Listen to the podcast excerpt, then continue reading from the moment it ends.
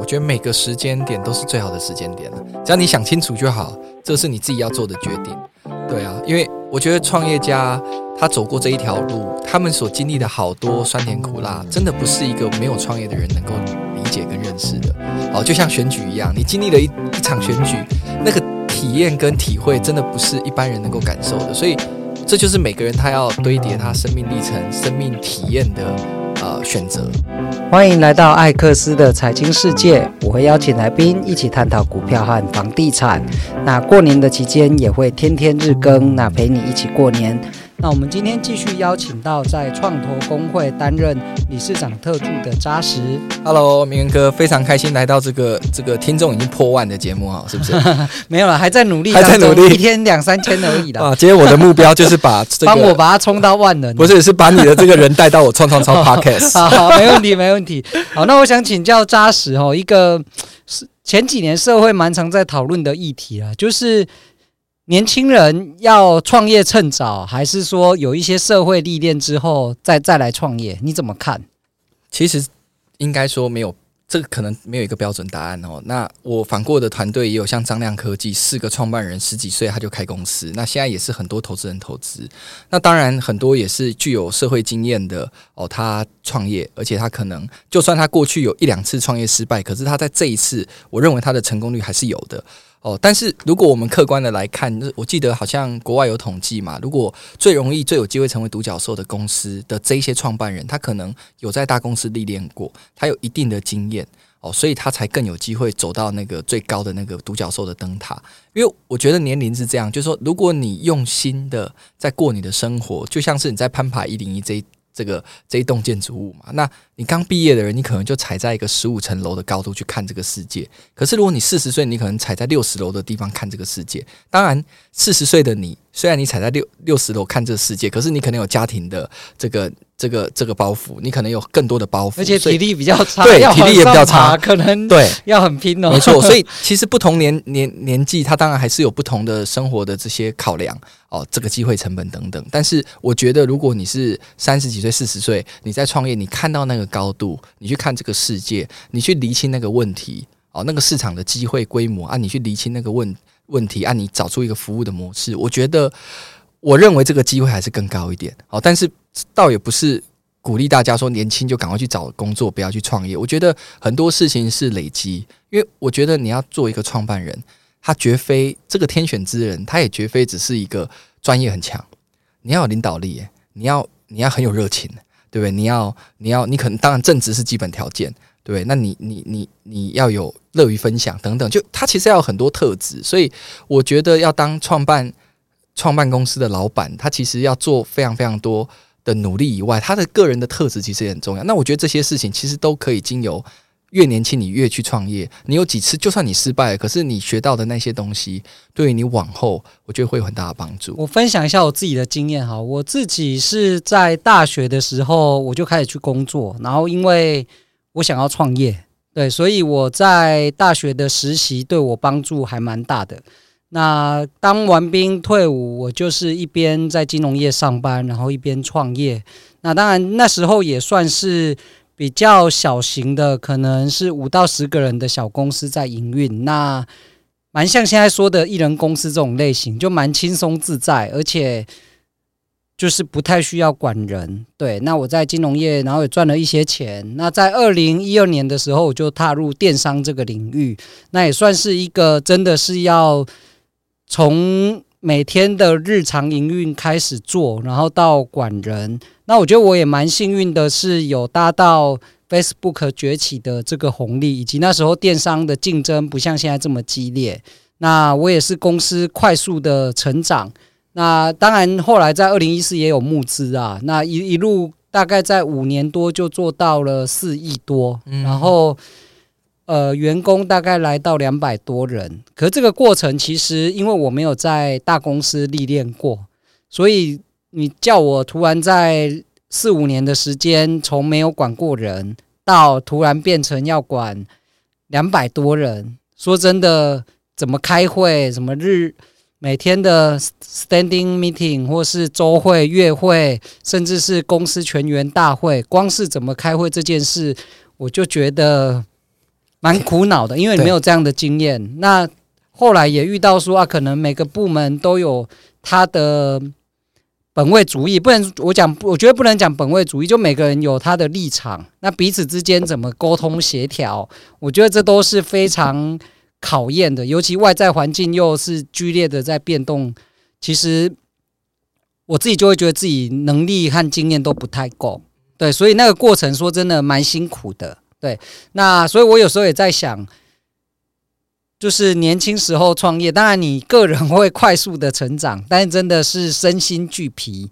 对，但是到了像我现在今年，呃，去年在乐居上班，然后我加入的时候，他大概是七十人的团队，那经过一年多也变到一百多人，那公司也是发展的很好。那因为乐居的两位创办人都在大公司待过，所以我我关注到他们在日常的管理还有。会议流程的规划以及可能专案的推行、时间资源的分配，其实都蛮有系统架构在做。嗯、那像我以前就比较像是硬干型的，对就是就冲啊，创业家在冲的那一种。所以，我我自己觉得去看别人怎么管理一间。可能一百人的公司也算是蛮有规模了。其实我自己从旁这样以及亲自参与其中，我就觉得嗯，收获很多。所以有时候也在想说啊，其实什么时候创业不重要，重点还是你自己能够善用那个机会，不管你是在工作上或是创业上，多去跟别人学习，那多跟前辈请教，我觉得对自己绝对是有帮助啊。对对对，我觉得每个时间点都是最好的时间点了，只要你想清楚就好，这是你自己要做的决定。对对啊，因为。我觉得创业家他走过这一条路，他们所经历的好多酸甜苦辣，真的不是一个没有创业的人能够理解跟认识的。好，就像选举一样，你经历了一一场选举，那个体验跟体会，真的不是一般人能够感受的。所以，这就是每个人他要堆叠他生命历程、生命体验的呃选择。哦，你选择每天稳定上班、固定时间下班，有自己的生活，生活有很多体验，那也很棒。但有些人他就选择工作即生活，创业即生活，生活即创业，然后那他可能就要做出相应的牺牲，牺牲跟家庭相互陪伴的时间，跟朋友相互啊、玩乐的时间，哈，或是他有一些其他的兴趣。对，我觉得就是你只要做好你的选择，就是最好的选择啦。好，那我想请教扎实哦，就是你看过那么多创投投资新创公司嘛？那你觉得？会吸引创投投资的关键因素是什么？就你的经验来看，其实投资这件事情对我来讲就是艺术哦，就是投资它是一个很浪漫、很感性的东西。但是我们从这浪漫感性的东西，我们还是要稍微推敲一下。OK，它是很感性的、很有艺术的哦，但是还是有没有一些方向可以来做呃思考哦？当然，我想还是有。第一个，当然我觉得看创办人嘛，创办人他的特质，我刚刚大概讲，正直是基本的。哦，那可能他要有勇气，这个勇气就是说，他能够理解他在创业，他不是在打闹。哦，那创业就是创业即生活嘛。哦，而且你会遇到无数的挑战，你如何在每一次的挑战，你都是用一个成长性的思维 （growth mindset） 去面对它，而不是遇到挑战就说起来啊，就两三天都联络不到人，哇，那这样很可很可怕嘛。那你也要去承担，就是说你是新创公司，你的产品绝对没有完美的一天。哦，所以你在。你可能在这个 PPT，或是你可能在某个阶段有一个 MVP，你就要丢出去，开始跟客户去让客户试用等等。我觉得这个过程当中是你要很有勇气去面对这件事情的。如果你是很完美主义者，哇，那你要创业，也许也有一些些挑战。我觉得哦，那当然你要很热情，因为你投入这件事情。这个你要你要很关注你的创业题目，你要很关注你的客户，你要很关注现在市场的脉动机会。你看 AI 一来，好多人就因为 AI 浪潮一来，他原本做的题目跟跟 AI 这些 ChatGPT，它未来的应用都完全在同样的一个呃轨道上，完全就被淘汰了。可是他、啊、他他能不能马上面对，马马上去 pivot，这都是挑战。对啊，那所以我觉得第一个是核心团队，他是天选之人，他不是只有专业。他有很多人格特质，而且他还要懂管理领导。因为我听了太多创办人跟创办人之间擦枪走火，那可是你说领领导力这件事情怎么去评估它很难。那我觉得我自己是打篮球的，我很喜欢一个创业团队或是创办人他打篮球。我不是说对篮球就怎么样，而是说篮球是一个团队运动。如果他在打篮球的团队运动里面，他是很大我，他不是很自私。其实你多多少少看得出他的特质，这应该蛮明显的。对，这蛮明显的。那再来就是，其实有有有一次有一个创投朋友跟我分享，他觉得他看这么多创办人，他觉得最重要的特质是分享。如果你分享的 idea 马上就会担心被别人抄走，那你就没有护城河了。可是当你一个创办人，你真的是愿意去分享这件事情，他觉得是非常重要的 soft skill 哦。所以这是我我现在才讲到第一个，就是我觉得这个创办团队的人格特质。那再来，当然不外乎你说啊，投这个创办人啊，那为什么他公司有什么好？你就会开始去讲说这个市场规模到底大不大？哦，这个市场的前景，它到底是蓝海市场还是夕阳产业？它是在萎缩的呢，还是它持续成长？我觉得这是一个产业前景跟规模我们会去看的。再来就是它要解决的痛点到底是什么，或是说它创造一个新的机会是什么？我们必须说，贾博士哦，很多人他是创造一个新的。机会好，大家都觉得你疯了吗？我跟你讲，贾博士那题目你拿给一般 B C，他就说你疯了吗？怎么可能？但他创造出来了嘛，所以我很 respect。如果他是打造一个新的世界、新的机会，但这个比例相对很少啦，通常都是建立在客户他到底有什么痛点，而这个痛点不是这个 nice to have，他是真的必须很痛，而且这个很痛，他愿意付的钱是可以让你公司 cover 过去，你可以赚钱的。好，那再来就是，诶，那既有的产业现况到底怎么样？如果今天你跟我说你要搞一个连锁咖啡厅、连锁便利商店，我他妈当当然不投你嘛，因为台湾的这个玩家就已经够强了嘛，所以你要去盘点就是现有产业玩家的状况嘛。那最后我觉得就是投资人要真的能够帮忙到，就我我我听过很多，就是其实创业家在对创投如果投资之后，其实创投都会很希望创业家跟他分享说，呃，现在遇到什么挑战，需要什么资源。哦，其实我发现越来越多 VC，他在评估最后一个环节是，我能带给这家公司一加一可能等于一大于一百。哦，我可以给你很多，不管是供应链的资源、人脉，或是呃，你对资本市场，我很我很了解，对不对？刚刚明元哥讲嘛，就是这个这个创投最爱投这个准备券商要来辅导这个阶段嘛，对。那这个东西其实很多 VC 很有经验，就我帮不帮得上忙？对，我觉得这几个面向还是一个理性的分析了。但最后你说要不要投，那还是回归到。我我 Kimoji 就很好嘛，我觉得这家公司有对嘛，那个特质我也喜欢嘛，对对，好，那就创投的运作啊，就是他，你因为我们上一集有讲到，他也是跟别人募集资金去投资嘛，那你能不能讲一下他的流程大概是长什么样？其实创投主要就四个四个步骤嘛，第一个你一定要募资嘛，就是募资，再来是投资，再来就投后管理，再来就出场嘛。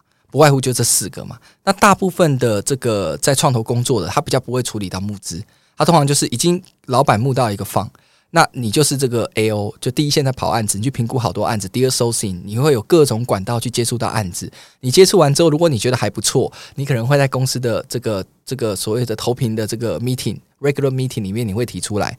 那你提出来之后，如果主管觉得诶这个案子好像不错，那就进一步再去。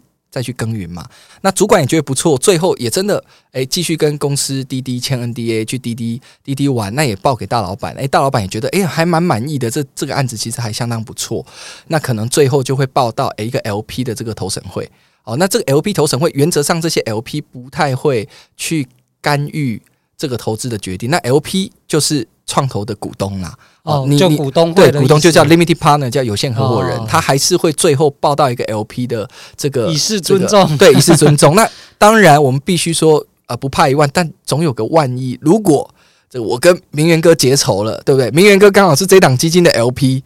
结果票公司要投我，对不对？公司最后报到有明源哥在的 LP 的这个会议里面，结果刚好明源就说啊，这个人不行，以前怎么样怎么样的，也是有可能 fail 掉啊。是，是，当然是有可能嘛，因为在人格上可能有一些缺陷嘛，哦，所以其实大概大概他就呃，我说所谓投资要不要投资这个阶段，哦，他其实会从 deal sourcing，这样大概要花多少时间？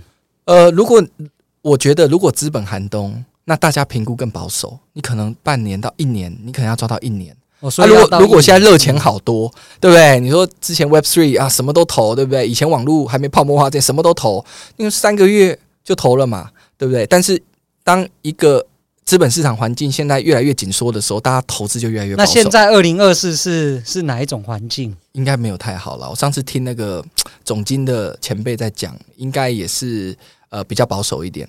对，所以我觉得现在你要投的话，你至少要做心理准备，一定至少半年哦到一年哦跑不掉。所以你自己在算你那个 burn rate，对不对？通常你你你你创投也不可能，我今天一募，我半年后又要募，这个有时候比较不呃不普及这样子哈。可能是你募完之后，你有十八个月哦可以来来来做哦，整个公司的规模的营运哦，那你可能，但是你也大概也要算啊。如果你你能够营运十八个月哦，但是你后面要抓创投要评估你，再加最后可以投资是一年的话，你自己要去抓那个时间。对，但是不可能有一个投资人可以接受你今天募完，结果你三个月后要再募哦，那这个也很辛苦。好，所以这个其实在投资的阶段，对，这种投资一直募资的烧钱成长的模式，好像这几年比较不流行了。因为不管是中国或是美国，可能大概在二零一四到一八吧，我觉得大概是这个时间点是最热的。尤其像那个软银孙正义，就是全球疯狂投资。但是这疫情来之后，这两三年，这些以前靠呃，烧钱成长的公司，最后在 IPO 的情况其实都没有太理想啦。所以现在这种就是闪电扩张的模式，其实已经不盛行。尤其在台湾，应该是稳扎稳打，可能会是更好的一个发展的方向。我觉得台湾要一口好故事就拿到很多钱，真的很不容易。我刚才一开始有呃，我应该在上一集有讲到嘛，那就是比较务实，而且如果你这家公司已经有赚钱的这个。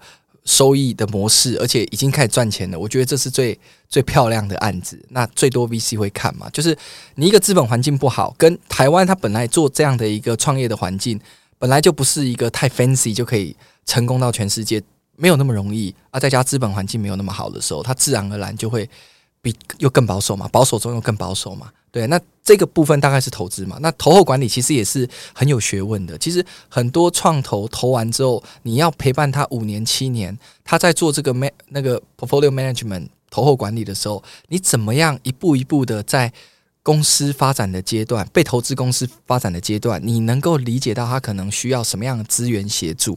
哦，那去。协助他，因为你们已经在同一条的海贼王，那你能不能海贼船上？你能不能给那些新 新创团队一些建议，就是怎么跟创投保持互动，然后要勇于开口，请他们帮忙。呃，如果我我我先分，这可能分两个阶段。如果你还没有被这家公司被这个创投已经投了，我们讲投后管理。如果已经投了，那你一定要第一个最负责任、最基本的就是你一定要非常固定的 update 你现在公司所有的资讯，至少要做到月报嘛。你觉得？我觉我觉得，我觉得每个人默默契不一样啊。有人可能双周报也有可能，还有人三个月一次。但是你一定要第一个，你一定要让投资人放心嘛。诶，如果投资人今天投了那么多公司，就投资人针对你这一家被投资公司，他要来问你说你财报在哪里，公司状况怎么样？我跟你讲，这信任已经开始产生了一个断层。最理想的创业家，他最期待的跟 VC 的关系，就是 VC 投了这么多公司，那 VC 投那么多公司里面也符合 Power Law 啊。我投二十家公司里面最有可能成功的那一家，我一定花最多资源在他身上。创业家他就是希望做 VC 里面的那个头号的这个标的嘛，这个是 make sense 的嘛。哦，所以我觉得这个这个过程当中就是呃互相之间。哦，就是创业家也要能理解创投，他一定要有他基本的作业要去缴交。那你一定要让他放心，你一定要定期 update 给他。即便遇到困难跟挑战，你也要 update 给他。就像我刚刚讲的，现在投资人很关注一件事情：我能帮上什么？以及我投资你之后，我真的想帮助你啊！因为我不是一个旁边拿石头丢你的，我是跟你一起在船上面走的。我当然希望你成功啊！你失败我也很困扰，我也很难跟我的 LP 交代。当然，创一投资失败这件事情本来就自然而然的。哦，但是你一定会做出非常大的努力，而到最后就是所谓这个挺着胸膛倒下去嘛，对不对？你真的挺不住了，但是你真的尽力到最后一刻。对，对就是我这边也要鼓励，就是创业家们，就是其实我知道很多创业的人，包含像我以前比较年轻的时候，我都会觉得啊，不好的事不能让主管知道，不能让股东知道，不能让。合作厂商知道啊，如果传出去，可能就会造成公司的一些负面影响。但其实这样想，我觉得有一点悲观，或是有一点没自信呐。因为应该要更积极正向的去思考，说如果我今天遇到了挑战，我应该想办法看看我身边有哪些资源，或是让我团队清楚的知道。说，哎，我们真的遇到了挑战，那希望大家都能够发挥各自的聪明才智，然后同心协力的帮公司度过难关。尤其像疫情这件事，真的是我觉得是蛮大的冲击啊，因为从来没有遇过会有突然这么大的转变嘛。那这个关键其实就我在那几年也看到非常多公司挺过，然后变得更好。那当然也有遇到的是。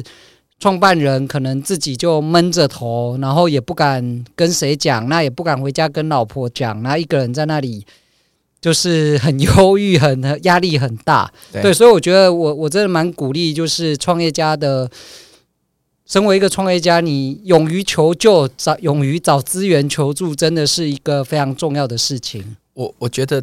呃，我也能理解这些创业家为什么他可能对投资人，毕竟是他股东，他很多话难以开口。但所以我觉得创业家其实很需要一个 community。其实台湾现在越来越多创业家的 community，它很重要。因为我刚刚讲，创业家经历过的，一般没有创业的人他不懂。可是同样经历过创业的人，他懂。他们可能也接近类似那个既视感好强。哇，你遇到这个事情，就是我曾经遇到，对，那可以跟你分享怎么处理，让它更圆满一点。对，对，所以我觉得创业家更。需要重视他们的社群这件事情，我觉得很重要啦。对，就是我想到这一块可以补。有我看你办很多活动比赛啊，其实也是希望透过这个机会让大家有更多交流。对对对，不然大家也可以，如果太怕有这个利害关系，那跟我聊聊嘛，也可以啊，对不对？所以可以 Google 你的 FB，然后找你私讯。呃，可以啦，可以啦，大家交流啦。反正我们又没有什么，我们的目标就是希望大家成功嘛。那这群创业家都这么棒，对不对？对我来讲都这么棒。呃，每一个。这个都是想不开去创业，没有啦，想开了才创业啦。有人都想不开创业，但很多人说，因为我想开了，我知道我人生要什么，所以我创业。哦，这个是最好的了。对对对，对。好，那投后管理完之后退场，通常他的条件或是遇到的状况会是怎么样？其实我觉得，如果你想出场机制的话。呃，当然有时候我们会讲说，如果你第一天就走 startup，你就是做一个规模化公司，一直不不断 scale up 的公司，你 day one 可能就要在想你未来的出场要在哪里。那如果你今天是 IPO 挂牌的话，通常我们会讲说，诶，是不是你的市场呃最大的市场就是你挂牌的地方？OK，这可能是一个参考点。那如果这个市场跟你啊、应该说你要挂牌的地点跟你的 revenue 产生的市场没有太直接的 connection 的话，你是不是会完全被人家抛在？这个海里面没有人来关心你，有可能哦。所以当然第一个就是 IPO 嘛。那呃，蛮多在台湾，尤其生技医疗的很多这个新创，它都会选择在台湾挂牌嘛。台湾也是一个非常友善对于生技哦，这个生技市场的一个挂牌很好的选择。但是这个当然讲是一块挂牌公司，那呃就是你要走 IPO。那另外一块就是出产，就是所谓的被并购。被并购，那被并好像也比较多了，也越来越多。其实台湾过往的这个比例啊，其实 IPO 是远远把被并购甩在后头，台湾其实在美国，它可能是并购大于 IPO，可在台湾是 IPO 极大于被并购这件事情，我们也必须要想，因为台湾人、华人哦，有时候我们会觉得，我创一家公司就是我的 baby，我要走到底，所以我要挂牌，我要继续经营。啊，你被并购，你等于是你要变成别人，别人是你的老板嘛。对不对？所以我觉得这个文化上也有差别，但我觉得因为这几年数位经济的业者越来越多，新创越来越多，大家的观念其实都非常的年轻，有越来越多的公司，你发现它被并购。那尤尤其在美国，他很多创业家是连续创业家，他很喜欢把一家公司零到一、一到十之后他就卖掉，他卖掉之后他又可以重新再做一个题目，他很喜欢这样的事情。可是台湾，呃，以前就比较强烈的这种我要做到底哦。就是不管怎么样，我就是要坚持到最后。对，所以我觉得出场大概就分成呃挂牌，或者是说这个就 IPO 嘛，跟这个被并购。好，那谢谢创投今天的分享哦，让大家更了解就是创投到底在做什么，以及创办人在这个阶段里面应该怎么去跟创投们互动。那我们再次感谢创投的分享。那大家也可以搜寻他的 FB，要怎么找啊？我觉得哦，先多听创创超 Podcast，多看创投专栏。好，那我会把有机会这个就大家可以多交流。好，我会把链接放到那个我们的留言板上，那大家可以直接从就是上面连接到创创 Podcast 的去收听。那我也真的非常推荐。好，那今天的节目就到这边。那如果大家觉得内容有帮助，请点击撰写评论，再给我们五星好评哦。好，拜拜，拜拜。